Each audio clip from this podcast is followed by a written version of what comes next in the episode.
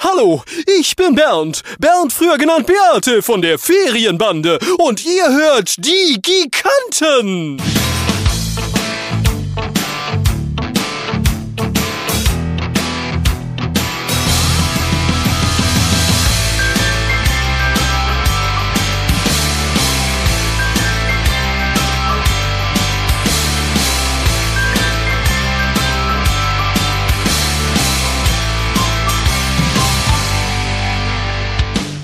Hallo und herzlich willkommen zur vierten Folge der Giganten.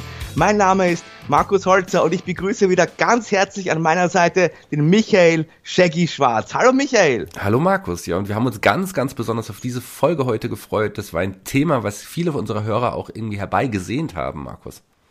Ja, wirklich. Ich weiß es schon, was uns erwartet. Ich ja, hab dich ja vorher gefragt, was du uns heute mitgebracht hast. Und das ist tatsächlich etwas, das immer wieder in E-Mails in unserer äh, Facebook-Gruppe bzw. Facebook-Seite, Schrägstrich Giganten, aufgetaucht ist. Und ich weiß, das ist ein Thema, das dir sehr am Herzen liegt, aber verrate es uns doch ganz offiziell. Worüber sprechen wir heute? Ja, wir haben es in der letzten Folge auch schon ganz deutlich angeteased, also viel deutlicher konnte man das gar nicht spoilern. Ja, das ist eine Sache, die ich seit meiner Jugend auch sammel und höre und begeisterter Fan bin. Das sind Hörspiele. Hörspiele, die Welt der Hörspiele in Deutschland. Das ist eine große Welt, eine Welt, die mit mir für mich als Kassettenkind, so hat man uns damals bezeichnet oder bezeichnet man uns heute noch. Wir sind Kassettenkinder, wir sind mit den Hörspielkassetten aufgewachsen, mit den drei Fragezeichen, mit TKKG und was es so alles gab und das ist, was ich heute noch sammle und was mich heute auch immer noch begeistert.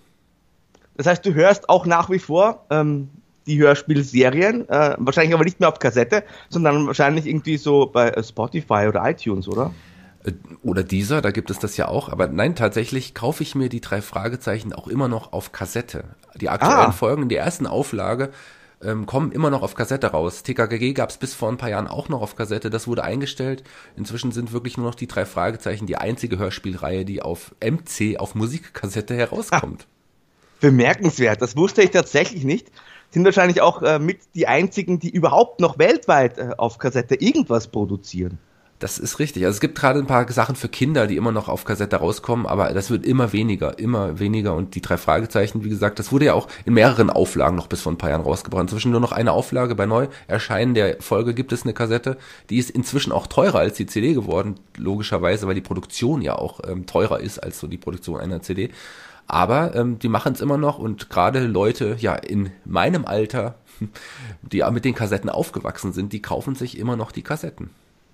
Ja, jetzt haben wir schon so viel über die drei Fragezeichen gesprochen. Ich glaube, fast niemand, der uns hier zuhört, wird nicht äh, wissen, worum es sich dabei handelt. Aber lass uns vielleicht trotzdem ein bisschen ganz allgemein über die drei Fragezeichen sprechen, denn die sind ja wohl, also denke ich, das Hörspielprodukt überhaupt. Und die sind ja inzwischen viel, viel größer noch geworden als früher, habe ich das Gefühl. Da gibt's ja Magazine, da gibt es Brettspiele, da gibt's ja auch äh, Live-Touren mit den Sprechern und so weiter. Lass uns doch vielleicht, wenn du möchtest, einfach mal in die Welt der drei Fragezeichen abtauchen. Ja, in eine spezielle Welt mit spezial gelagerten Sonderfällen, wie Justus Jonas ne? sagen will. In Rocky Beach. Wir, wir gehen nach Rocky Beach. Ja, ähm, die drei Fragezeichen, du hast es gesagt, sind tatsächlich nicht nur sehr erfolgreich, sie sind weltweit die erfolgreichste Hörspielproduktion überhaupt. Mit über, mit fast 50 Millionen verkauften Tonträgern inzwischen. 50 Millionen fast inzwischen. Also das ist eine Zahl unglaublich. Davon träumen einige Musikstars heute noch. Und auch die aktuellen gerade Folgen. Heute. Genau, gerade heute noch. Die aktuellen Folgen kommen auch immer noch in die Charts. Und haben, die drei Fragezeichen haben schon über 100 Gold- und Platin-Schallplatten bekommen. So erfolgreich sind die.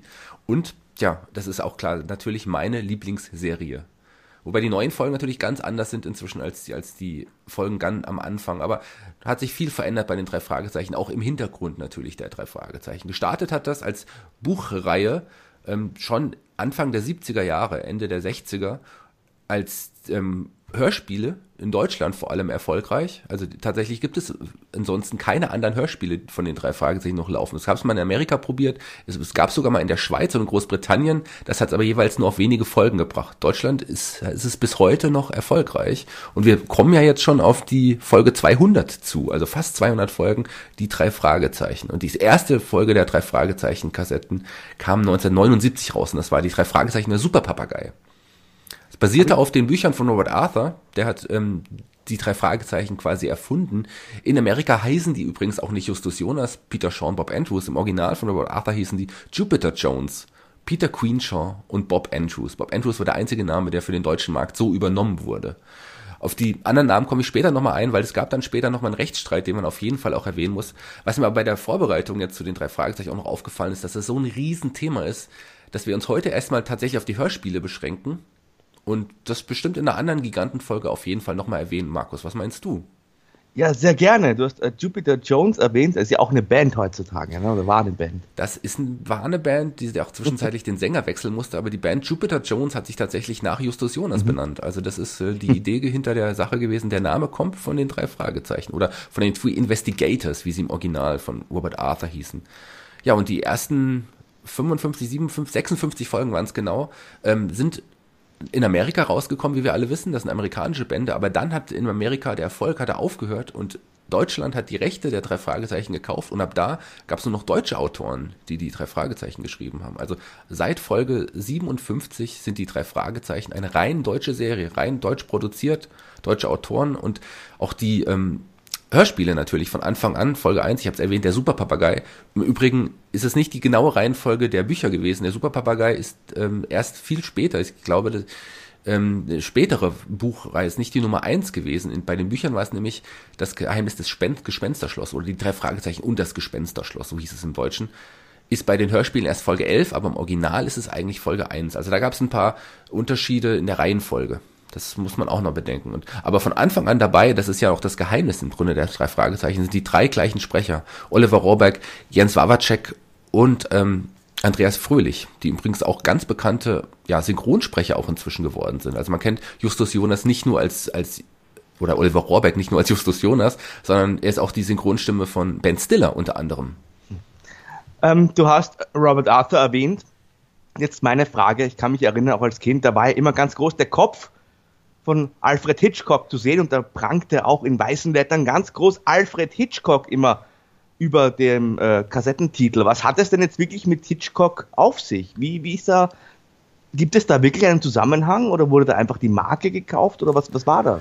Tatsächlich, tatsächlich so eine Mischung aus beidem. Also der Alfred Hitchcock war ein guter Bekannter ähm, von Robert Arthur und Robert Arthur hat äh, Alfred Hitchcock gefragt, ob er ihn vielleicht auch nutzen könnte für seine Bücher um damit auch den Verkauf so ein bisschen anzukurbeln. Und da, da wurde Alfred Hitchcock hat gesagt, okay, geht klar, hat Lizenzen wurden gekauft und so konnte ähm, Alfred Hitchcock dann auch für die Hörspiele und auch für die Bücher benutzt werden. Als der war ja nicht nur als Ideenratgeber in den Hörspielen, war ja auch der Erzähler. Ne? Hat zwischendrin auch nochmal so Tipps gegeben und er hat auch eine Rolle gespielt. Also in der allerersten Folge des Gespensterschloss in den Büchern war er der Auftraggeber der drei Fragezeichen der brauchte damals so ein, für seinen Filmdreh ein, ein Gespensterschloss und hat die drei Fragezeichen engagiert und so kam die Verbindung. Und er war ja auch dann so eine Art Mentor in den vielen, vielen Folgen. Irgendwann liefen auch die Lizenzen aus. In Deutschland liefen die noch einen Tick länger.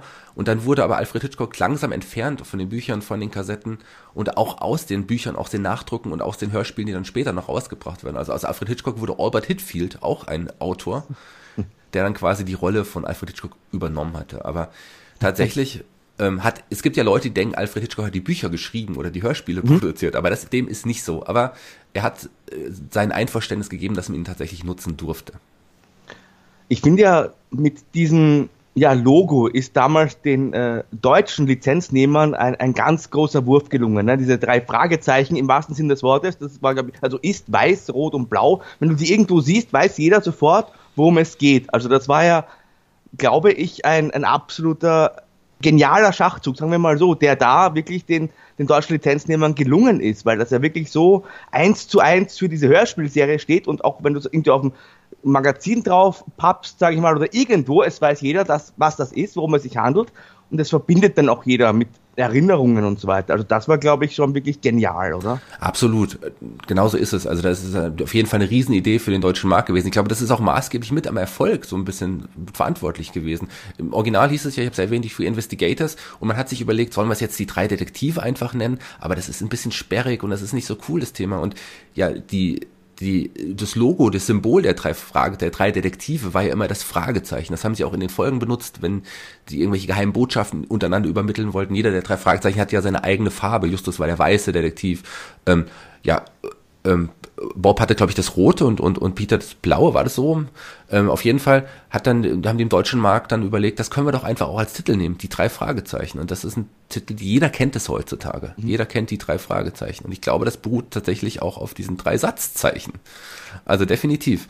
Und ich lasse, ich habe gerade über die Sprecher geredet, lass mich mal ganz kurz ein bisschen weiter erzählen. Olaf Rohrbeck ist ja ein Synchronsprecher, der sehr, sehr, auch als Kind schon sehr erfolgreich war. Der hat den Grisou, den kleinen Drachen gesprochen, der hat in Karlsson vom Dach eine Rolle gehabt, also wirklich auch als Kind schon Hörspiel, erfahrener Hörspielsprecher und heutzutage immer noch sehr erfolgreich. Unter anderem, ja, du bist ja auch, du kennst ja wahrscheinlich auch Ich einfach unverbesserlich. Der spricht zum Beispiel mhm. den, den Crew, den Hauptcharakter aus Ich einfach unverbesserlich. Den spricht er. Aber auch die anderen beiden sind bekannte Synchronsprecher. Also zum Beispiel Andreas Fröhlich, ähm, der spricht Edward Norton zum Beispiel, auch ein bekannter. Synchron. Mhm.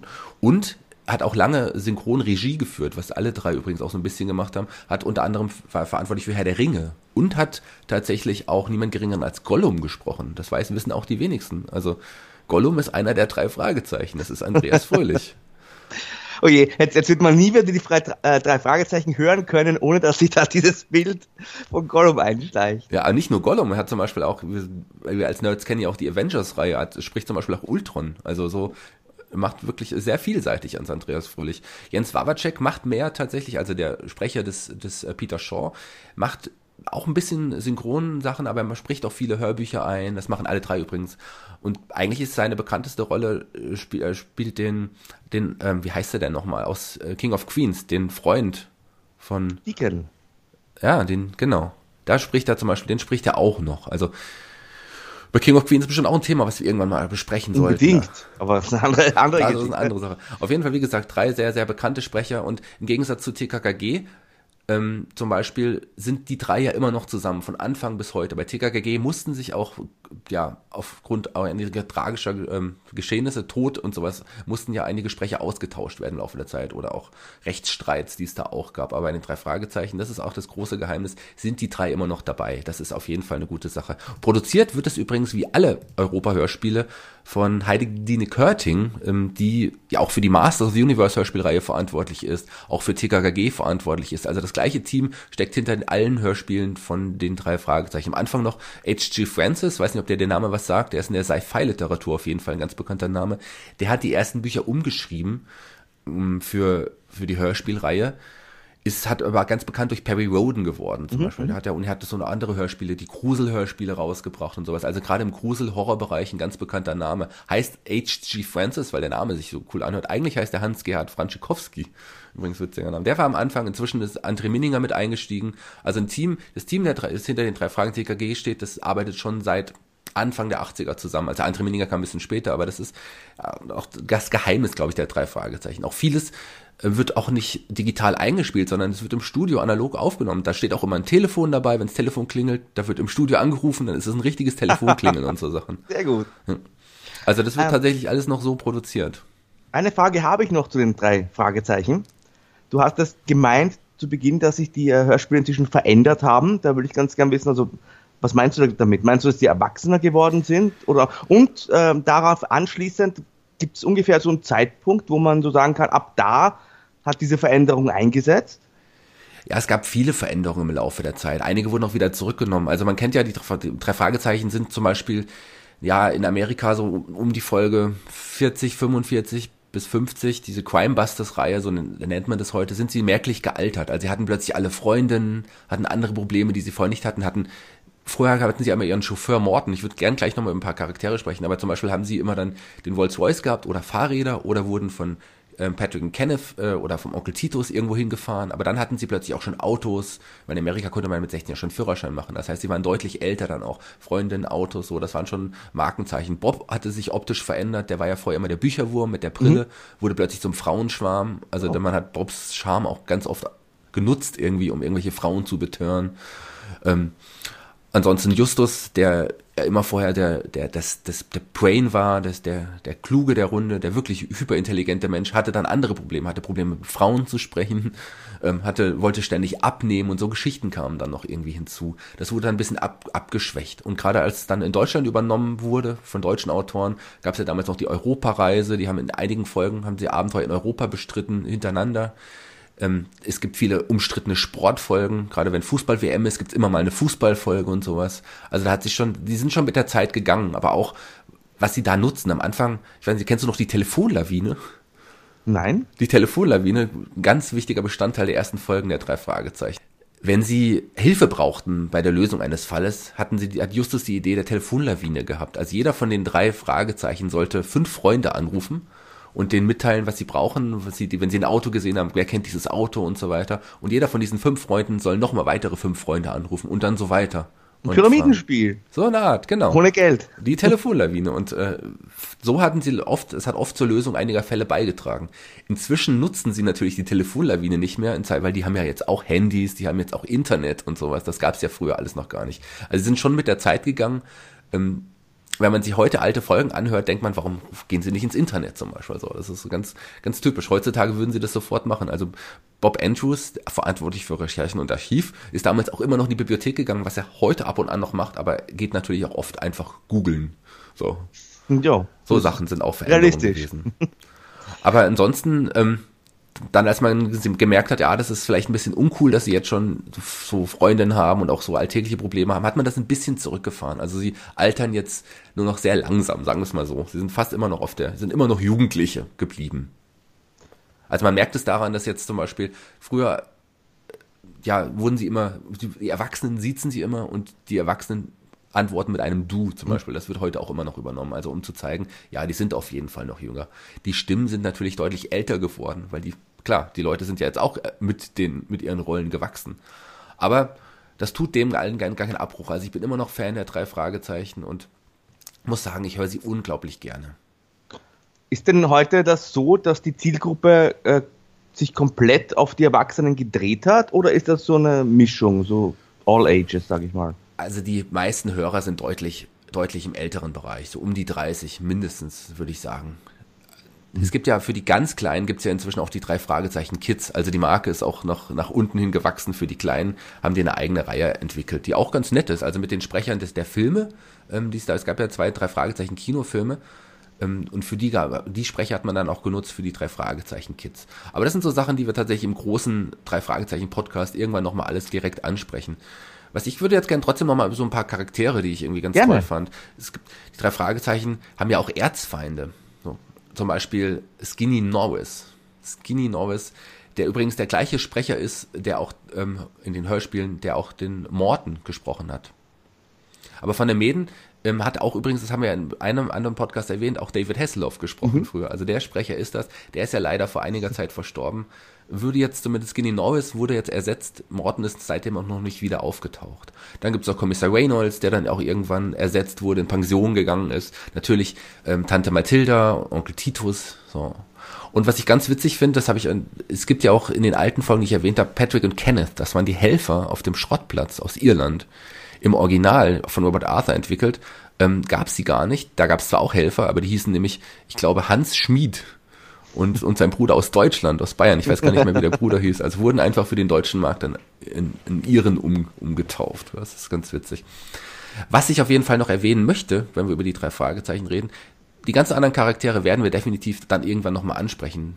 Ähm, was, es gibt einige Folgen, da gibt es sogar eine Art Crossover mit TKKG, aber nicht mit den Rollen der TKKG-Leute, sondern mit den Sprechern. Also ein, der Sprecher von Tarzan oder Tim taucht in einigen Folgen auf, tatsächlich. In der Folge der Doppelgänger spricht er einen, der genauso aussieht wie Justus Jonas zum Beispiel.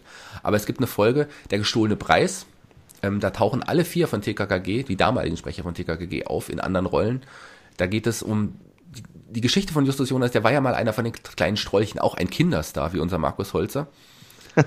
Und diese Serie soll wiederbelebt werden und dann kommen ein paar andere Charaktere aus der Serie und die werden halt gesprochen von den TKKG-Sprechern. Im Gegenzug waren auch die drei Fragezeichen bei einigen Folgen von TKKG auch dabei. Dadurch, dass es die gleiche Produktionsfirma, gleichen Produzenten war, war das natürlich möglich.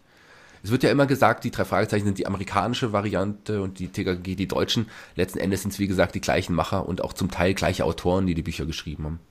Jetzt haben wir schon so oft TKKG erwähnt. Ähm, wenn du möchtest, erzähl uns doch ein bisschen was über TKKG, denn tatsächlich, was du gerade erwähnt hast, für mich war das schon irgendwie immer das äh, deutsche Pendant eigentlich zu den drei Fragezeichen, weil äh, da waren jetzt auch die, die Figuren zumindest sind ja Deutsche und es spielt in Deutschland und vielleicht ist ja auch deswegen dieses ja, Image so ein bisschen entstanden. Aber war TKKG nicht die deutsche Antwort auf die drei Fragezeichen quasi? Ja, das TKKG entstand ja auch aus einer, aus einer Buchreihe, wie die drei Fragezeichen. Und TKKG, die fing auch, die Bücher fingen ein bisschen später an in Deutschland. Ähm, Stefan Wolf heißt er natürlich, der Autor. Das war ein Pseudonym. Rolf ähm, Kalmutschak hieß er mit richtigen Namen. Der ähm, war natürlich sicherlich von dem Erfolg der drei Fragezeichen Bücher ein bisschen ja inspiriert worden. Aber ich bin mir nicht sicher, ob es eine direkte Antwort war, weil es gab ja auch eine Buchreihe, die auch Ende der 70er Jahre schon entstand, bevor es die Hörspiele auch überhaupt gab. Also das erste TKGG-Buch kam vor dem ersten drei Fragezeichen-Hörspiel auf den Markt. Also das ist nicht unbedingt die direkte Antwort. Aber inzwischen gibt es TKGG ja gar nicht mehr in Buchform. Die Bücher wurden irgendwann eingestellt und TKGG gibt es rein, also seit dem Tod von, von Stefan Wolf, auch nur noch als Hörspiel. Die TKKG-Hörspiele gibt es seit 1981 und äh, die Bücher gab es von 1979 bis 2011 und wie gesagt, die sind dann eingestellt worden. Ähm, bei den Hörspielen sind wir mittlerweile bei über 200 Folgen. Aber bevor ich noch weiter über TKKG erstmal spreche, möchte ich nochmal ganz kurz auf einen Rechtsstreit eingehen, der die drei Fragezeichen zwang, zeitweise die Hörspielproduktion einzustellen. Wie gesagt, dieser Rechtsstreit, den ich irgendwie jetzt noch erwähnen wollte, ich will es nur kurz fassen, weil ich werde, glaube ich, genauer bei dem Drei-Fragezeichen-Podcast nochmal darauf eingehen ist die Rechte der drei Fragezeichen, wem die jetzt gehören sollten, war zeitweise ungeklärt. Also es gab, das werde ich genauer beim, beim drei Fragezeichen Podcast erklären, aber es ging so weit, dass die drei Fragezeichen Hörspiele in Deutschland nicht mehr auf den Markt kommen durften und sich sogar die Buch Kosmos, der Buchverlag und ähm, ja und Europa, das zu Sony übrigens gehört, Sony Entertainment, also eine große große Firma dahinter steckt, ähm, konnten sich nicht einigen, wie es da weitergeht und die drei Fragezeichen wurden Serie Hörspielserie wurde eingestellt, obwohl die Bücher weiterliefen und es gab in der Zeit, hat man die Rechte, man dachte zumindest, die Originalrechte von Robert Arthurs Erben dann erworben und die drei aus den drei Fragezeichen wurde dann das äh, Detektivbüro Die Drei. Und Justus Jonas war Geschichte, aber es gab einen Jupiter Jones, einen Peter Queenshaw und einen Bob Andrews, wie ich erwähnt hatte. Und Charaktere, die später entwickelt wurden, nach Robert Arthurs Tod, wurden in, den, in, der, in, der, in der damaligen Hörspielreihe dann gar nicht mehr erwähnt. Irgendwann gab es eine Einigung und die drei Fragezeichen gingen zum Glück weiter. Und wie gesagt, wir sind da jetzt auch schon bei Folge, fast Folge 200. Also da, da ist schon einiges passiert. Und TKKG hat ja tatsächlich sogar schon mehr Folgen rausgebracht. Bei TKKG sind wir schon über die 200. Aktuell, ich glaube, ich 203 gerade rausgekommen. Also TKKG ist auch immer noch als bei nicht so erfolgreich wie die drei Fragezeichen, aber immer noch sehr erfolgreich. Und TKKG, da sind ja ganz andere Charaktere und ganz andere Geschichten, wo es bei den drei Fragezeichen manchmal so ein bisschen ja, gruseliger wurde, solche, solche Aspekte eher eine Rolle gespielt haben, waren die, bei TKKG waren das eher so normale Fälle, wo oft in den alten Folgen irgendwelche Minderheiten, Zigeuner, Rocker, immer die Bösen waren. Oder hässliche Menschen waren immer die Bösen. Ein schön gut aussehender Mensch war damals, da, da, das konnte kein böser Mensch sein. So. Ja, während Tim oder Tarzan, wie er früher ist, der Anführer von TKKG, ja der große, starke, Karate-erfahrene, später sogar Kung-Fu-erfahrene Kämpfer war, Judo hat er auch gemacht, ähm, der gerne mal seine Fäuste ja auch genutzt hat, um einen Fall zu lösen, ähm, war Justus Jonas ja eher der ja, der Intelligente, der mit, mit Verstand die Fälle gelöst hat als Anführer von den drei Fragezeichen. Das waren eher so Stereotypen bei TKKG. Die Charaktere waren ganz anders. Da gab es noch ähm, Karl den Computer oder Computer Karl, Karl Vierstein, äh, der, der, der Intelligente war, der sich so viel merken konnte, aber eher so schlaksig und er nicht bei Kämpfen gebrauch, gebrauchen konnte. Also am Ende hat es immer Tarzan geschafft, einen Fall zu lösen. Tarzan übrigens ähm, hieß am Anfang ja, wie gesagt, Tarzan, aber da hatte ähm, ja Europa auch nicht die Rechte an dem Namen und dann wurde einfach die Geschichte erzählt, dass Tim, wie er dann später hieß, einen Tarzan-Film gesehen hat und jetzt nicht mehr mit ihm verglichen werden möchte. Und dann sagte seine Mutter zu ihm, ja, du heißt auch mit zweitem Namen Timotheus. So, und äh, Peter, Peter Timotheus Carsten, nimm doch der Tim als Vornamen, damit ihr die Initialen von TKKG nicht ändern müsst. Und das war dann auch an den Haaren herbeigezogene Geschichte, was eigentlich auch mit den Rechten zu tun hatte. Dann gibt's noch ähm, Gabi die Pfote, ja, die Freundin später ähm, von, von Tim, oder wurde immer mal so angedeutet, dass die beiden ein Paar sind. Die Tochter von ähm, Kommissar Klockner, also Gabi Klockner, die Tochter des Kommissars. Und es gab noch Willi Sauerlich oder Klößchen, den dicken der aber auch ab und an mit Geistesblitzen zum Fall der Lösung eines Falles beitragen konnte. Aber eigentlich stand er auch oft im Weg so. und war halt ein bisschen faul und sowas. Also es waren schon, das aber, war schon eine One-Man-Show.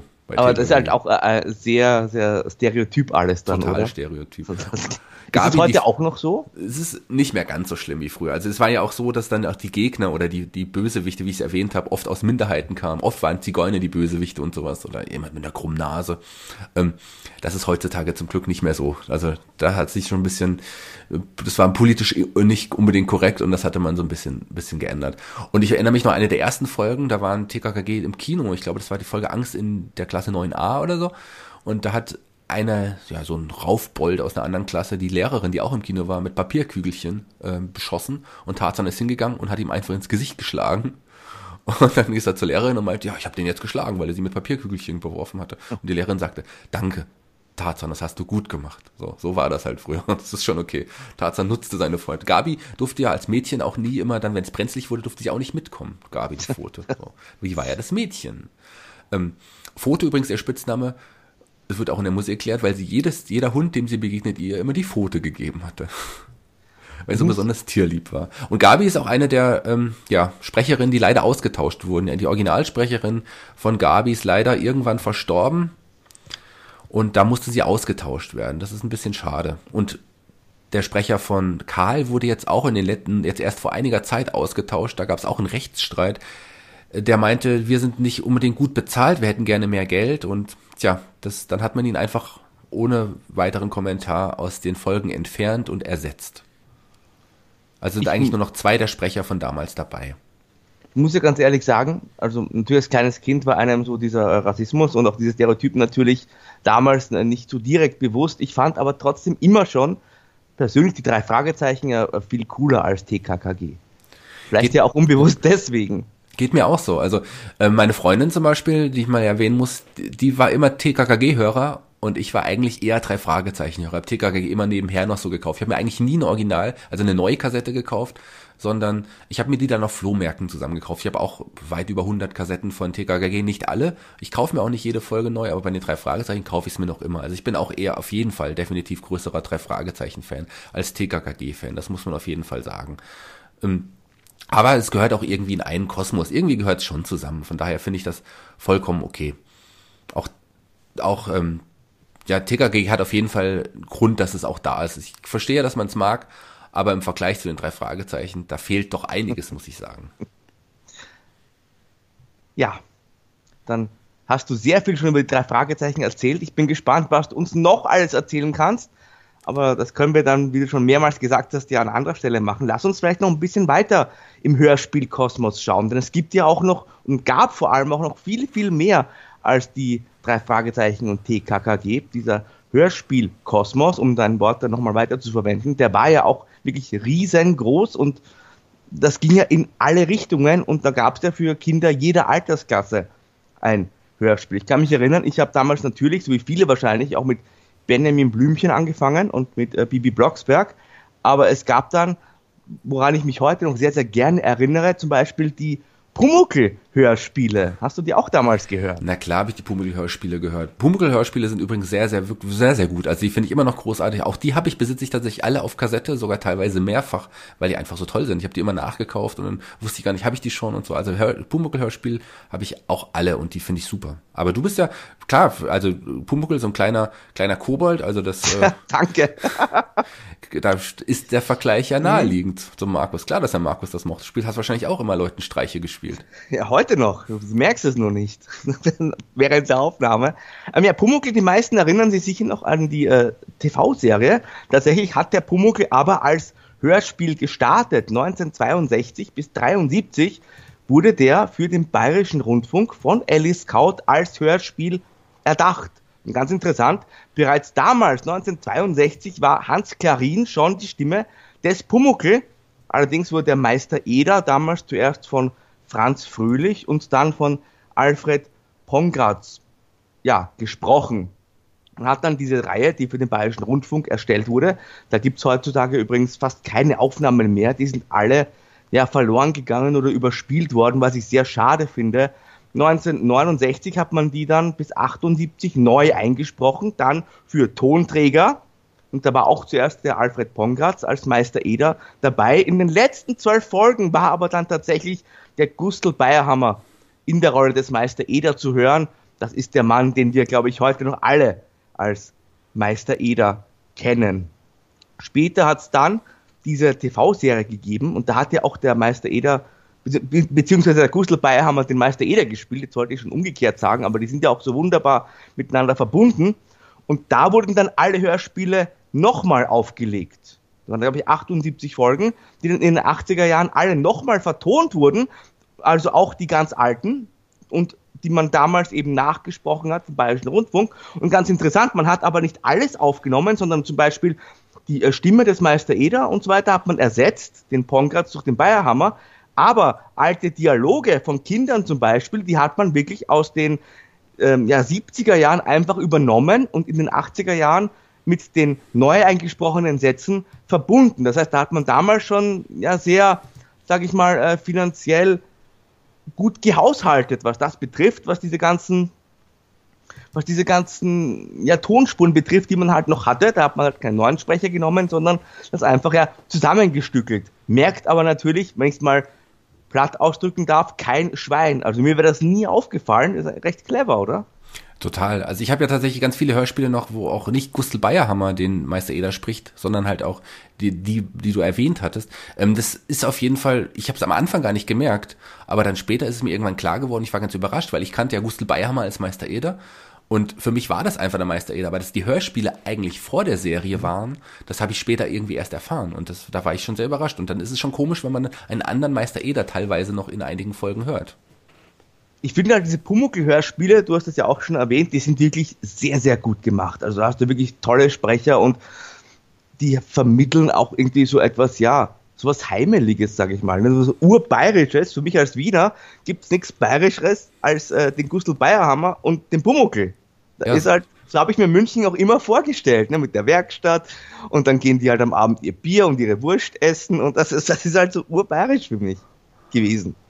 Ja, das ist, ist, das ist Bayern, so hat man sich das doch vorgestellt. Ja, da gab es immer die Wurst und das Bier und dann ist er immer noch in, in die Kneipe gegangen, der Meister Eder, wo Pumuckl auch meistens mit wollte. So. Und auch Bier trinken Bier wollte. Bier ne? trinken, ne? hat sich mit dem Herrn Bernbacher getroffen und so wie die alle hießen, der Herr Schwertfeger, die kann ich, die kann ich mich alle noch erinnern. Die Frau Eichinger, die Putzfrau. Ja, natürlich.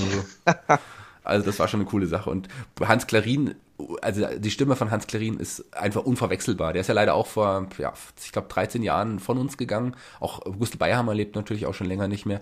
Das ist schade. Da hat man auf jeden Fall zwei großartige Künstler verloren.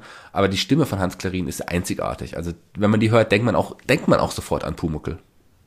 Das äh, Interessante ist ja, dass man heutzutage wahrscheinlich so einen Pumuckel gar nicht mehr in dieser Form neu präsentieren könnte. Ne? Wie gesagt, er hat Bier getrunken, diese Streiche und so weiter, richtet sich aber natürlich trotzdem an Kinder. Ich, ich glaube, da wäre man heutzutage so ein bisschen vorsichtiger, oder in Zeiten wie diesen, wo man ja sehr darauf acht gibt, dass das alles sehr korrekt abläuft.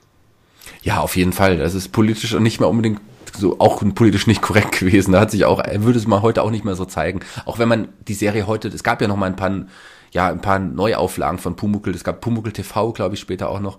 Ähm, das hat auch einfach so diese Serie, jetzt mal abgesehen von dem Hörspiel, hat ja diesen Charme, dass es auch so ein bisschen oldschool war. Auch so, mhm. man hat, das ist halt, ist aber irgendwie trotzdem schön gealtert. Und die, ich finde die Hörspiele aber tatsächlich noch einen Tick besser als, als die Serie, muss ich sagen.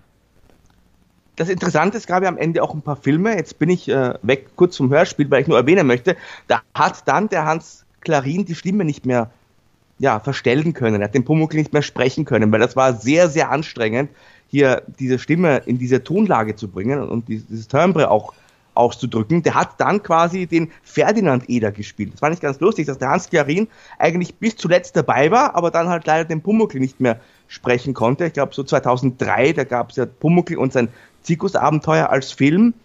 Da ist aber dann auch sehr viel verloren gegangen, finde ich, als der Pumuckl von jemand anderem gesprochen wurde. Das, das geht halt irgendwie einfach nicht. Da war diese Stimme, und die kommt eben im Hörspiel ganz besonders durch. Die hat diesen Charakter einfach gemacht. Genau, das ist, das ist der Pumuckel. Hans Klarin war der Pumuckel und ohne ihn ging es einfach nicht. Also es gab ja noch diesen Film, ich glaube Meister, äh, wie hieß der, der blaue Klabauter, Pumuckel und der blaue genau, und Klabauter. Dann das, und dann das Zirkusabenteuer, ja. die beiden gab es dann Aber im blauen Klabauter hat er ihn noch gesprochen, aber da mhm. gab es auch leider keinen Meister Eder mehr. Der hat dann auch ein bisschen gefehlt. Und für mich gehörten die einfach zusammen. Das war ein, ein geniales Duo. Die beiden zusammen waren einfach total witzig. Also die, einige, was, einige Folgen, gerade bei den Hörspielen, wenn ich an die denke, da muss ich jetzt irgendwie schon lachen, als sie den Pudding gemacht haben oder Puddeling, wie Pumuckl den genannt ja. hat, so, das war eine geile Folge oder das mit diesen Briefen, die Pumuckl dann an, geschrieben hat an die Nachbarin und die dann gedacht hat, oh Hilfe, jetzt will mich jemand töten und so, also das, das ging schon so weit, ja. die Streiche, dass, dass, dass sie um ihr äh, Leben Angst hatte. Also Pumuckl als Hörspiel, aber auch als Serie unglaublich, unvergesslich. Ja, das finde ich auch, also das, bin ich auch froh, dass wir den heute auch nochmal erwähnt haben, neben den äh, Detektiven. Interessant war ja, wie gesagt, der Pumuckl, der war ja zuerst Hörspiel und dann TV-Serie. Und die TV-Serie ging ja dann durch die Decke quasi. Es gab ja auch lange Zeit äh, den umgekehrten Weg. Also ich kann mich da auch erinnern, wir hatten ja die 80er-Serien in unserer letzten Gigantenfolge. Und gerade in den 80ern und auch frühen 90ern wurde ja so ziemlich jede Serie auch dann aus Hörspiel rausgebracht. Ich kann mich da zum Beispiel noch an natürlich Alf erinnern, wo es von Karussell 43 Doppelfolgen gab, die da herausgebracht wurden. Das Interessante dabei ist allerdings, dass damals die Hörspiele nicht extra eingesprochen wurden, sondern sie wurden anfangs einfach ja quasi vom TV übernommen. Da hat man das TV-Signal oder die TV-Tonspur quasi äh, ja sich geschnappt oder eingekauft ohne dass die Sprecher das anfangs auch davon wussten. Der Tommy Pieper hat das vor kurzem erst erzählt. Der hat gesehen, da, da sind Alf-Hörspiele plötzlich im Laden und der wusste gar nichts davon. Da hat man einfach wirklich das TV-Signal genommen und das ist halt, das klingt einfach und war sicher auch kostengünstig, also weil abgesehen davon, dass es natürlich moralisch finde ich das sehr verwerflich, weil die Sprecher haben natürlich auch ein Recht, da etwas zu verdienen, aber so einfach ist das ja auch nicht, ein, wenn man hier ein, ein TV-Signal übernimmt oder ein TV-Tonspur übernimmt und das auf Kassette presst. Denn ein Hörspiel ist ja mehr als einfach nur sprechen. Das ist ja eine eigene Kunstform, wenn man so möchte. Und das ist schon, also wenn man sich heute auch diese Alt-Hörspiele nochmal anhört, ähm, das klingt auch nicht ideal, muss ich sagen. Tommy Pieper ist der Sprecher von Alf, muss man dazu sagen. Oh ja, das natürlich. Das hast du jetzt nicht erwähnt. Ja, es ist mir damals tatsächlich gar nicht so aufgefallen. Ähm, ich fand die Hörspiele auch ganz cool. Da gab es ja noch einen Erzähler, der zwischendrin dann zumindest Sachen, die man so nicht sehen konnte, dadurch, dass es ja einfach nur übernommen wurde, dann noch erklärt hatte. Aber ansonsten, ich mochte die Alf-Hörspiele trotz allem sehr. Aber dass ich jetzt mit dem Wissen, dass sie, ja auch die, die Darsteller, die, die Sprecher überhaupt nichts dafür bekommen haben, ist das schon hart. Gab natürlich auch den umgekehrten Weg, zum Beispiel mein Steckenpferd, sage ich mal, Knight Rider gab es ja auch, wenn auch nur 26 Folgen, die damals von Europa rausgebracht wurden. Da wurde einfach wirklich äh, neu alles vertont. Man hat die TV-bekannten Sprecher genommen, zumindest in den Hauptrollen, also der Tesselhoff und, und Kit und so weiter, waren alles die bekannten Stimmen. Und die hat man dann einfach die Geschichten neu einsprechen lassen die übrigens dann auch in wilder Reihenfolge veröffentlicht wurden. Also es fing zwar mit dem Pilotfilm, sage ich mal, an und dann wurde aber einfach querbeet aufgenommen. Aber diese Hörspiele hatte ich natürlich auch, die habe ich mir sehr gerne angehört und ich finde, die haben das auch richtig gut gemacht, weil man eben da die bekannten Sprecher hatte. Beim A-Team war es übrigens auch so. Es gab auch eine Airwolf kurz, es gab, mhm. glaube ich, ein paar Folgen Airwolf-Hörspiel, wo, wo, wo, du das sagst. Ich meine, also die Masters, äh, Quatsch, was rede ich? Die Schnitt, die ähm, Knight Rider Folgen, Hörspiele mochte ich sehr und tatsächlich habe ich es gar nicht gewusst, dass es eine Hörspielreihe damals gab und dann kam mein Onkel Thomas, den ich mal wieder erwähnen musste, mit der Folge Folge 9 damals, glaube ich, war das der Duft einer Rose. Die Folge, die ich auch schon mal erwähnt hatte, war, kam als Folge 9 bei den Hörspielen raus. Eine Folge aus der vierten Staffel von Knight Rider. Ähm, und hat mir das präsentiert und ich war so aus dem Häuschen. Er hatte mir das geschenkt zum Geburtstag. Ich habe mich so gefreut. Ey, das Knight Rider als Hörspiel. Ich liebe Hörspiele, ich liebe Knight Rider und das gibt's als Hörspiel. Wie Wahnsinn. Und ich habe das echt geliebt, die Hörspiele von Knight Rider.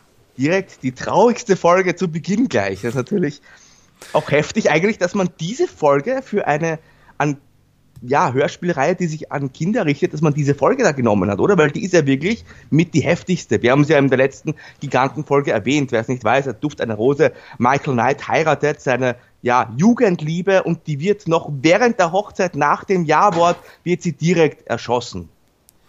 Ja. Und das als Folge 9. So, eine Folge, die eigentlich ganz relativ spät erst im Knight Rider Kosmos herauskam. Aber das, wie du gesagt hast, war einfach wild zusammengewürfelt, die Reihenfolge. Das war eigentlich egal. Aber die war recht erfolgreich, die Hörspielreihe. Ein Problem, das diese, ja, sagen wir mal, TV-Hörspiele immer hatten, war ja, sie konnten die Musik nicht nutzen. Und diese Serien ich glaube, das haben wir auch letztes Mal so ein bisschen schon angedeutet, die lebten ja auch zu einem Großteil von ihrer Musik. Also die Knight Rider Titelmusik ist ja legendär, wo er durch die Wüste fährt, in, in Lila getaucht oder auch die Alf-Musik und all diese Dinge. Da musste man immer eigens äh, Musikstücke komponieren und ich muss sagen, auch das ist zum Beispiel bei Knight Rider sehr, sehr gut gelungen. Also auch diese Titelmusik, die hat richtig gefetzt und die hat einen dann schon richtig, wenn man die Kassette eingelegt hat, in die, äh, ja, richtige Stimmung, sag ich mal, versetzt. Da musste man, jetzt geht's los, jetzt kommt hier der Kid und jetzt gibt's Rambazamba. Jetzt gibt's Rambazamba, sagt der, sagt der Markus. Ja, also, das ist auf jeden Fall eine ja, unterschätzte Hörspielreihe. Weil ich glaube, die, viele Leute wussten gar nicht, dass es die als Hörspiel gab. Aber es ist, lohnt sich auf jeden Fall, das nochmal nachzuhören. Die kann man auch heute immer noch in diversen Portalen nachhören. Sehr, sehr gut gemachte Hörspielreihe, definitiv. Bei Alpha habe ich jetzt Karussell erwähnt, bei Night Rider habe ich Europa erwähnt. Europa vielleicht auch die beste Hörspielproduktionsstätte, äh, sage ich mal. Es gab aber auch natürlich auch noch andere Hörspielfirmen. Es gab zum Beispiel OH und die haben Batman sich angenommen. Das war der Hype, als 1989 der Kinofilm rauskam mit Michael Keaton von Tim Burton. Da wurde auch eine ja, Hörspielreihe rausgebracht. Die kam zwar nur auf neun Folgen, die fand ich aber damals als Kind sehr, sehr interessant, schon damals, und ich finde sie auch heute noch interessant. Ähm, von der möchte ich jetzt auch noch ein bisschen erzählen. Sehr gerne. Da habe ich tatsächlich auch nur ein paar Folgen und nicht alle gehört. Das Spannende war nämlich, also Batman wurde damals übrigens von äh, Nick Benjamin gesprochen. Das ist auch eine sehr, sag ich mal, ähm, ja, charismatische Stimme, wenn man das so ausdrücken möchte. Der hat ja auch damals sehr viel gemacht, zum Beispiel DuckTales und so weiter. Und auch äh, bei TV-Dokumentationen ist er oft als Erzähler im Einsatz. Das ist jemand, der als Batman erstmal gepasst hat, finde ich. Ja, aber das Interessante an diesen Batman-Hörspielen, wir wissen ja, Batman, riesengroßer Kosmos, ne, mit den spannendsten Gegnern, mit super Nebenfiguren. Es gibt, was weiß ich, Robin, Nightwing. Du hast natürlich bei den Gegnern kannst du angefangen beim Mr. Freeze über Clayface, den Riddler, der Pinguin, es gibt sie alle. Das Interessante war allerdings, jetzt komme ich aber endlich auf den Punkt, diese Batman-Hörspielserie, die hatten sich nur die Rechte des Filmes eingekauft. Keine Ahnung, wie das funktionierte. Aber es führte tatsächlich dazu, dass in jeder Folge der Joker der Gegner war. Die erste Folge war eine Nacherzählung des Kinofilms. Da stürzte am Ende, Achtung Spoiler, der Joker vom Dach. In der Hörspielreihe überlebt er. Und dann in den restlichen acht Folgen ist es wirklich so, dass man immer diese Filmfiguren zum Einsatz bringt. Also Bob the Goon zum Beispiel, der nur für den Film erfunden wurde. Und ansonsten noch Alexander Knox, Vicky Vale, Alfred natürlich, Jim Gordon, die tauchen immer auf. Aber es sind halt immer nur diese Leute. Es gibt eben keinen Riddler, keinen Pinguin. Es gibt überhaupt, ja, sonst nichts aus dem bunten Batman-Universum. Das erklärt vielleicht auch, warum es nur neun Folgen gab, weil das ist ja dann schon ein bisschen langweilig, sage ich mal. Und ich finde es aber schon auch merkwürdig, dass man da nicht sich ein bisschen mehr in diesem Batman-Kosmos bedient hat oder bedienen durfte oder wollte. Ich weiß es gar nicht. Ist quasi die Hörspielreihe zu Batman von Tim Burton, nur zu dem Film. Auch nur zum ersten. Ja, nur zum ersten. ja, keine Ahnung, wie das mit den Rechten damals war. Sollte man vielleicht mal rausfinden. Das ist interessant, äh, interessant zu wissen. Aber es stimmt, es war immer nur der Joker als Gegner und, und Bob the Goon, der war auch in fast jeder Folge eigentlich dabei. Das ist richtig. Natürlich viel kindgerechter als der erste Batman-Film, weil der war ja sehr, sehr düster. Und im Batman-Hörspiel musste man natürlich dann schon ein bisschen das alles bremsen. Der Joker war jetzt weniger Jack Nicholson als einfach so ein lustiger Kerl, der da seine, ja, schon Verbrechen betrieben hat, aber eben ein bisschen, ja, auf humoristischere Art und Weise. Übrigens der Joker von Peter Benke gesprochen, habe ich nachher nochmal nachgeschaut, der spricht ja auch total überdreht. Macht er ganz lustig, aber ist halt dann doch nicht ganz so, so fies wie im Kinofilm. Also schon, also es ist die Hörspielreihe zum Kinofilm, aber wenn der Kinofilm für Kinder gemacht wäre. Ja, der, der Batman ist ja auch äh, weitaus düsterer, als es diese Hörspielreihe dann war, das stimmt. Aber kennst du eigentlich auch die neue Hörspielreihe? Es gibt seit ein paar Jahren ähm, wieder Batman-Hörspiele, die übrigens sehr, sehr gut gemacht sind. Auch ähm, so Geschichten wie No Man's Land als Hörspiel rausgebracht. Das ist schon, die sind schon echt qualitativ hochwertig. Mhm. Wirklich äh, auch zu empfehlen. Ja, Highscore Music ist, glaube ich, die Produktionsfirma, die sich da dem Ganzen annimmt. Das ist tatsächlich so, dass man hier Hörspiele aus dem äh, wirklich weitreichenden Comic-Universum des äh, Batman herausnimmt und die halt neu vertont. Und ich, die machen das wirklich sehr gut. Ich habe das auch gehört.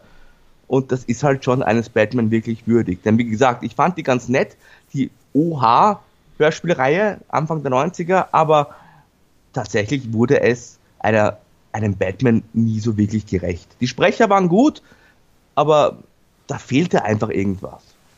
Und in den neuen Folgen tauchen ja auf jeden Fall mehr Charaktere auf, wie du erwähnt hast, aber auch so, Charaktere wie die Justice League gibt es tatsächlich auch in den Hörspielen. Und da wird ein, ein Superman von Sascha Träger gesprochen. Sascha Träger ist Tarzan, T, Tim, Tim von TKKG, der aber auch tatsächlich Dean Kane in der Lewis and Clark 90er Jahre Serie gesprochen hat. Ah. Also, also da schließt sich der Kreis auch wieder zu den anderen Hörspielen. Ein Beispiel möchte ich noch erwähnen von TV-Serien, einfach nur weil ich es erwähnt haben möchte. Und zwar gab es vor vielen Jahren, es waren äh, die frühen 90er Jahre, von Koch Records eine Reihe der Familie Feuerstein. Und da hat man wirklich nur den TV-Ton genommen, ohne Erzähler. Also das ist, ich habe das, hab das damals bekommen als Kind, ich habe mir das gewünscht, aber da bist du schon als Kind noch mehr als Erwachsener, aber auch als Erwachsener, wenn du das gar nicht vor dem, vom, vom geistigen Auge hast, da bist du ja völlig verwirrt. Das ist nur der TV-Ton ohne Erzähler, das kannst raten, was passiert. Ja, das ist das, ja, der Hörspielmarkt war damals riesig. Also heutzutage durch die Streamingdienste ist es noch ein bisschen anders. Da kann man leicht an Hörspiele kommen. Aber die Kassetten, ich erinnere mich noch, ich bin in, in wie ich in den Laden als Kind gegangen bin und mir auch geschaut habe, was es für eine Riesenauswahl an Hörspielen gab. Und ich fast nie entscheiden konnte, was nehme ich denn heute mit für meine 2 Mark 95, was es mal eine Zeit gekostet hat. Inzwischen kostet ja eine MC der, der drei Fragezeichen 7,99 Euro. Damals hat eine Kassette 2 Mark 95 oder so gekostet. Also das sind schon auch Unterschiede. Klar, die Preise steigen. Ähm, du hast das Europa-Label erwähnt. Europa, ähm, das ist du sagtest, das beste oder zumindest das größte Hörspiel, mhm. ja, Label, zumindest bekanntest, mit das bekannteste Hörspiel-Label, sicherlich mit Kiosk oder Kiddings, wie es dann später hieß, die Benjamin Blümchen und sowas rausgebracht haben. Aber Europa wurde von Andreas Beuermann damals gegründet, der das eigentlich gegründet hatte, um ja seine, seine Schallplatten, aber auch Musiker rauszubringen. Das ist eher so Tanzmusik, Evergreens, Unterhaltungsmusik und sowas rauszubringen und auch Musik der Hamburg, Hamburgischen Staatsoper und sowas. Da wurde das gegründet und nebenher hat man dann angefangen, auch Kinderhörspiele rauszubringen, wie jetzt dann die drei Fragen Fragezeichen. Und von Beginn an verantwortlich, hat es ja schon gesagt, ist die spätere Frau äh, von Andreas Bäumann gewesen, Heidi Körting. Und eine andere Serie, die sie auch bei Europa rausgebracht hat, wo sie dann auch Musiken benutzt hat, die sie später bei drei Fragezeichen oder auch bei TKG genutzt hat, waren tatsächlich die Masters of the Universe. Auch eine sehr, sehr coole Hörspielreihe, die sich ja vom Kosmos, von den Geschichten auch ein bisschen zu den Geschichten in der Serie, in der Zeichentrickserie verändert äh, oder anders waren. So ein bisschen die Charaktere waren so ein bisschen anders. Hier war ein Skeletor auch so ein bisschen trotteliger auch so und Peter Passetti übrigens ein herausragender Skeletor-Sprecher, der ist auch der auch den Alfred Hitchcock bei den drei Fragezeichen gesprochen hat. Da schließt sich der Kreis wieder. Und der Sprecher von He-Man oder Prince Adam, Norbert Langer, ist ähm, Magnum-Sprecher, Tom Selleck. Oder auch der Erzähler bei Wunderbare Jahre und sowas. Also auch ganz interessant. Sehr, sehr coole. Die Masters-Hörspielserie hast du bestimmt auch gemocht, oder? Ja, und ich weiß, du hast in unserer allerersten Gigantenfolge, als es um die Masters ja speziell ging, hast du auch die Unterschiede so ein bisschen schon angedeutet. Das war wahrscheinlich auch eher dann so Masters, wie man das ursprünglich von Mattel sich gedacht hätte, bevor die TV-Serie rauskam, diese Zeichentrickserie. Das war, glaube ich, so ein bisschen mehr, wenn ich es in Erinnerung habe, mehr der Fantasy-Gedanke als Science Fiction.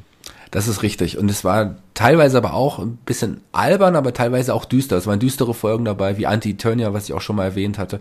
Und ähm, waren auf jeden Fall sehr gute Sprecher, die sehr, sehr gut aufeinander abgestimmt waren. Es, die Serie gab es von 1984 bis 1988 und es kam insgesamt über 30 Folgen, ich glaube 37 Folgen heraus.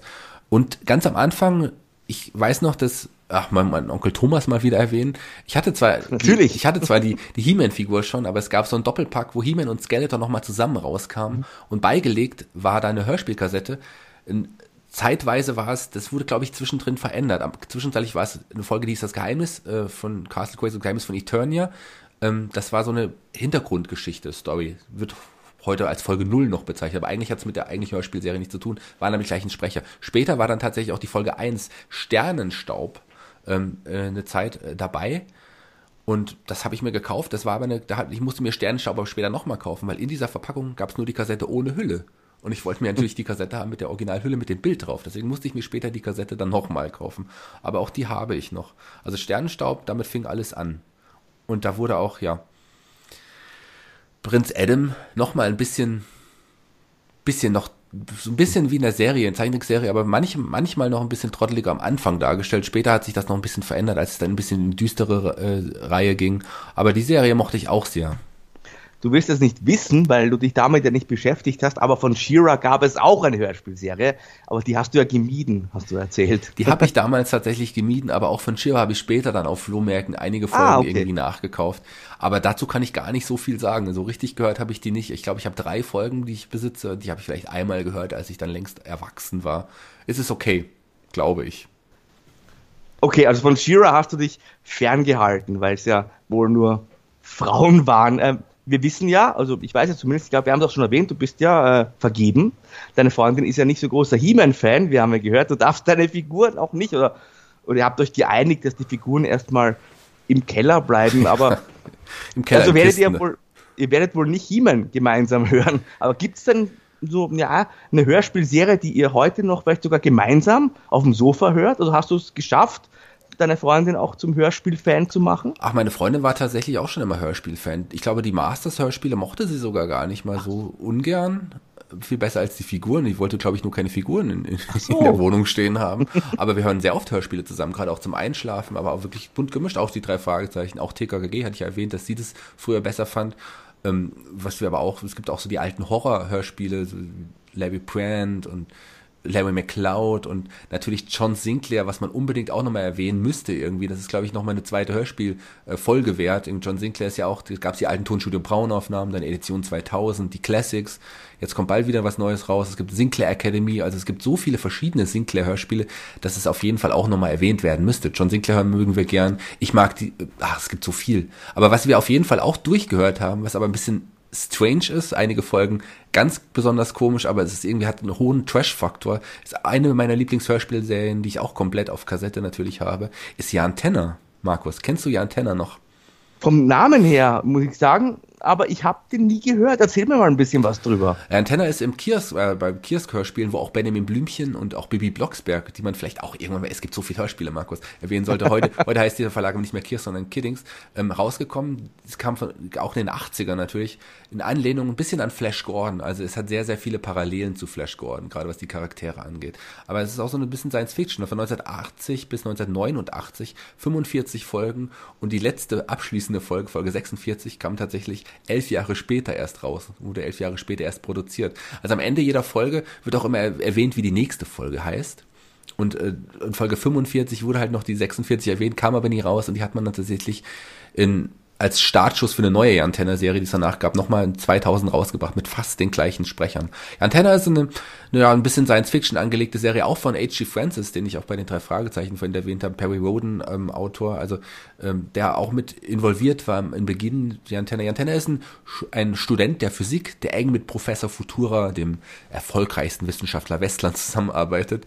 Ähm, Westland? Westland ist Westland ist ein Kontinent, ein ja ein ausgedachter Kontinent. Die Serie spielt irgendwann in der Zukunft Zukunft wird nie namentlich genau genannt, in, in sowas ähnlichem wie der, auf der, sowas ähnlichem wie der Erde. Es ist nicht die genaue Erde, weil da gibt es Kontinente wie Westland und so weiter. Es gibt ähm, Quayville, die Hauptstadt von Westland und sowas. Es gibt auch eine Reihe von Außerirdischen, die dann ab und an Besuch ähm, abstatten. Also die Antenna ist ein Student, der Hauptcharakter, der stellt sich oft zu ex für Experimente von Professor Futura zur Verfügung. Professor Futura ist ein Wissenschaftler, dem es gelungen ist, ein Serum zu entwickeln, mit dessen Hilfe man ja menschlichen Körper in Art und Weise verändern kann. Der kann unsichtbar gemacht werden oder wie in Folge 1, der kann ganz klein gemacht werden, der kann schwimmen, es gibt ein Flugserum und sowas. Also die verschiedenen Serien, die Jan Tenner und seinen Freunden helfen. Drogen. Ähm, was wie Drogen. Also Jan Tenner ist zumindest nicht äh, abhängig geworden im Laufe der Zeit. Es gibt noch, äh, ja, es gibt noch General Forbit, das ist der, ja, der Führer der Armee von Westland, der auch mit Jan Tenner immer Abenteuer erlebt, der so ein bisschen eher ein bisschen dümmlich dargestellt wird am Anfang, aber später dann auch noch hilft, äh, Fälle zu lösen. Aber der will immer natürlich seine Laserkanone einsetzen, aber Jan Tenner will, nutzt immer das Serum und die Intelligenz des Professor Futuras und seinen Mut, um Fälle zu lösen. Am Anfang gab es noch eine, eine, die Assistentin von, von Professor Futura, die damals noch Tanja hieß, ähm, ja, da wurde so eine kleine Liebesgeschichte angedeutet zwischen Jan und ihr und in Folge 4 kommt Jan plötzlich ins, in, ja, ins Institut von Professor Futura und erfährt, ja, Tanja hat einen Unfall gehabt, wir mussten sie einfrieren. Und Jan denkt sich, ach, schade, aber wer ist denn die neue hübsche Assistentin? Und das ist dann, Nein. Ja, so ist es. Laura, die ab sofort auch eine viel, viel, viel interessanterer Charakter ist, ein bisschen aufmüpfiger und ja oft auch äh, in, in Fällen als Erzählerin fungiert. Also wenn dann jetzt ein Leone, die ich gleich nochmal erwähnen werde, so auf die, auf die äh, Freunde zukommt, dann erklärt sie, oh, der ist ein Leone, der hat einen Pferde, äh, einen, einen, einen Löwenkopf und acht Arme und will dich jetzt angreifen. Vorsicht, der kommt von links. Jan, weich aus. So, also ein bisschen Erzählerstatus irgendwie hatte ähm, die dann aber auch oft Abenteuer miterlebt. Also Tanja war eher so ein bisschen im Hintergrund, aber Laura ist äh, da auch immer gern dabei, wenn es um Abenteuer geht. Und natürlich möchte sie Jan unterstützen und möchte auch immer schauen, ob das Serum, das vielleicht meistens noch nicht so richtig erprobt wurde, doch nicht gewisse Nebenwirkungen hat. Also äh, sehr, sehr cool gemacht. Und das Coole an dieser Serie ist auch, dass sie nicht immer, sie hat lange Handlungsbögen hat. Also es ist nicht bei jeder Folge immer abgeschlossen, sondern es gibt riesenlange Handlungsbögen. Es gibt sogar bei Folge 15, glaube ich, eine fast zehn Folgen lange Serie, wie die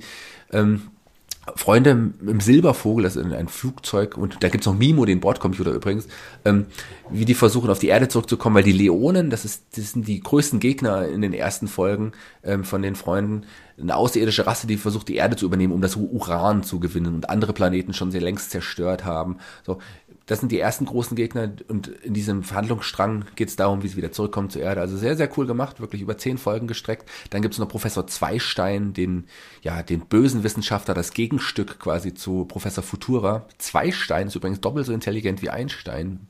So, ich glaube, das hat man sich bei der Namensfindung gedacht. Der übrigens in Folge 46, wie ich gesagt habe, die elf Jahre später kam, einen anderen Sprecher hat, aber man merkt das irgendwie kaum. So.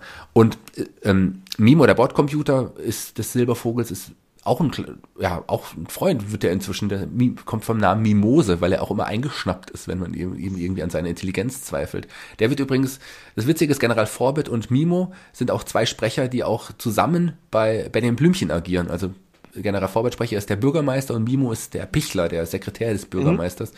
Und da haben sie auch oft Streitigkeiten und wenn man die beiden, also wenn ich Benjamin Blümchen höre und die beiden höre, denke ich immer an General Forbit und Mimo, den Bordcomputer. Später gibt es tatsächlich noch neue Charaktere. Es gibt noch Saitania, die Tochter Logas. Es gibt noch die Abenteuer im Nichts. So.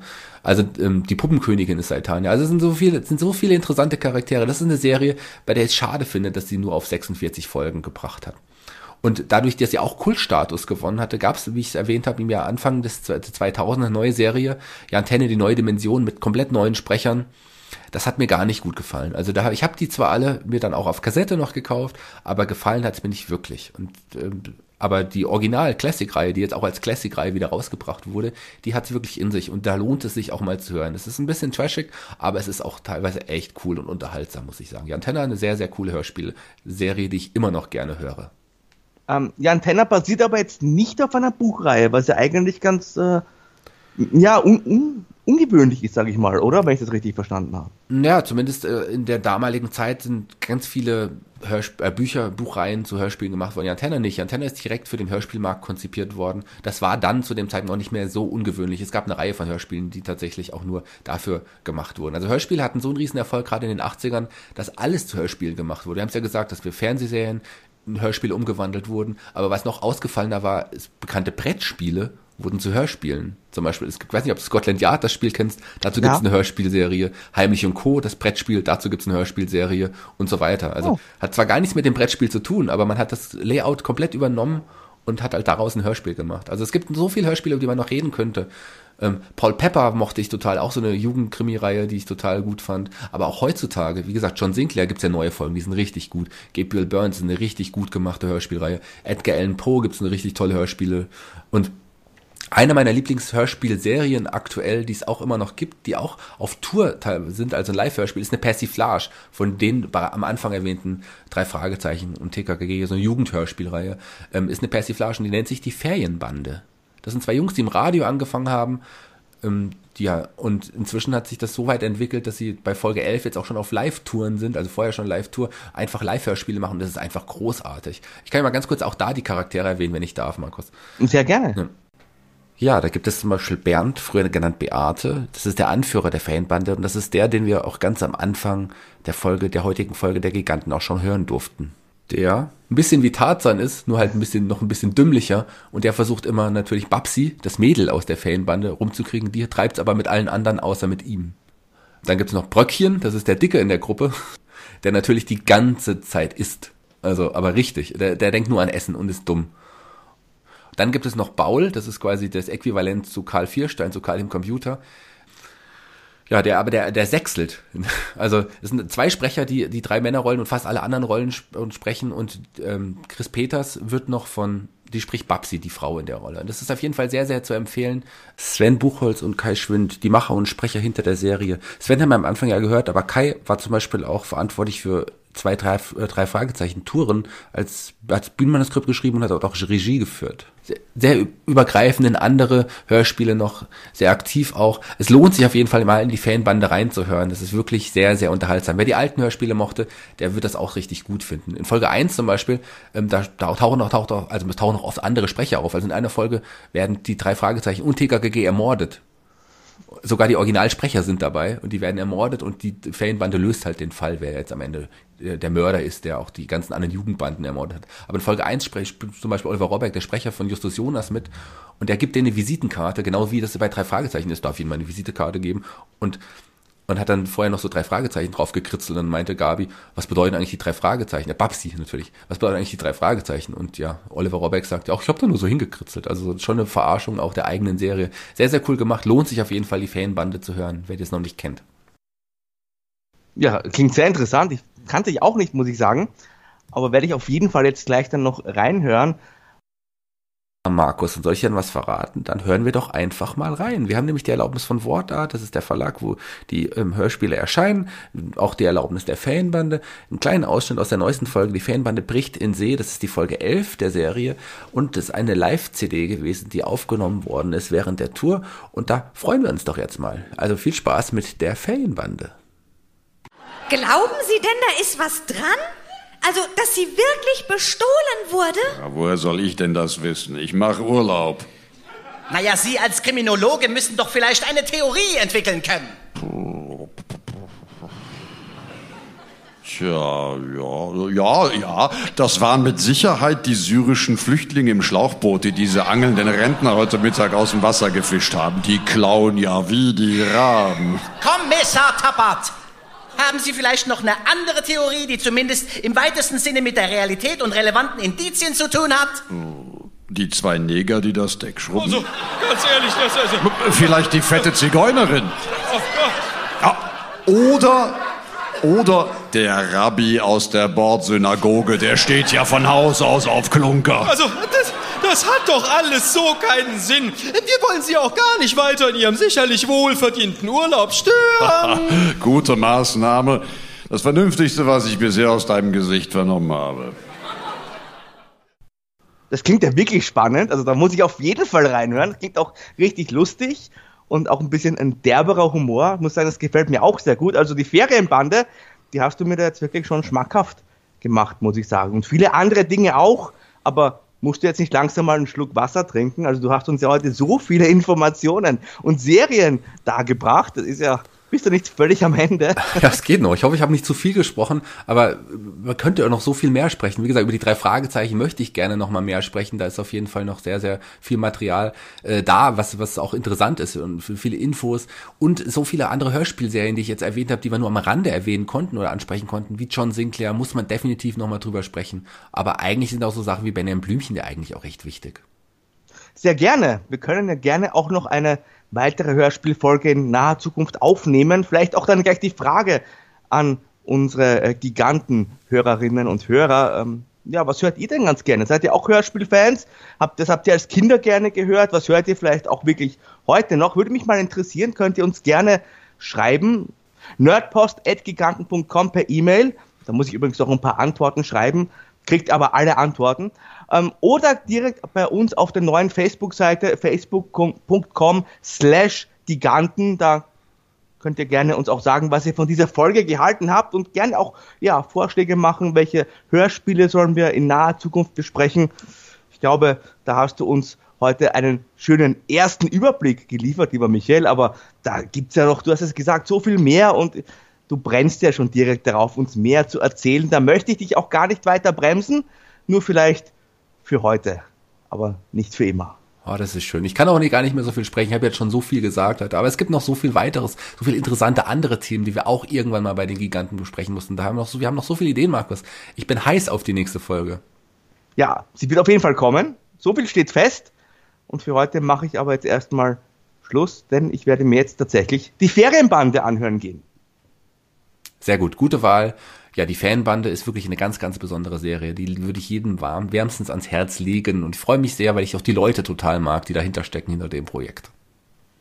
Also Markus, dann würde ich sagen, machen wir zu für heute, schließen wir den Podcast ab und freuen uns sehr auf den nächsten Podcast, Markus. Und du darfst heute auch, du hast uns schon begrüßt, aber ich möchte dir auch gerne, weil ich heute so viel geredet habe, auch das Schlusswort überlassen.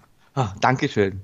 Danke wie immer fürs Zuhören. Michael, danke fürs äh, mitmachen, sage ich mal, und für deine äh, viel, vielen Informationen, die uns da heute dargeboten hast. Hat mir wie immer Spaß gemacht. Ich freue mich aufs nächste Mal und hoffe, dass ihr dann auch alle wieder hier dabei seid. Oh, Markus, so kurz vor Schluss muss ich dann doch noch mal reingrätschen. Hier ist nämlich noch jemand, der doch noch was sagen möchte, und zwar Brückchen von der Ferienbande. Die Giganten, das sind Markus Holzer aus Wien und Michael Shaggy Schwarz aus Fulda.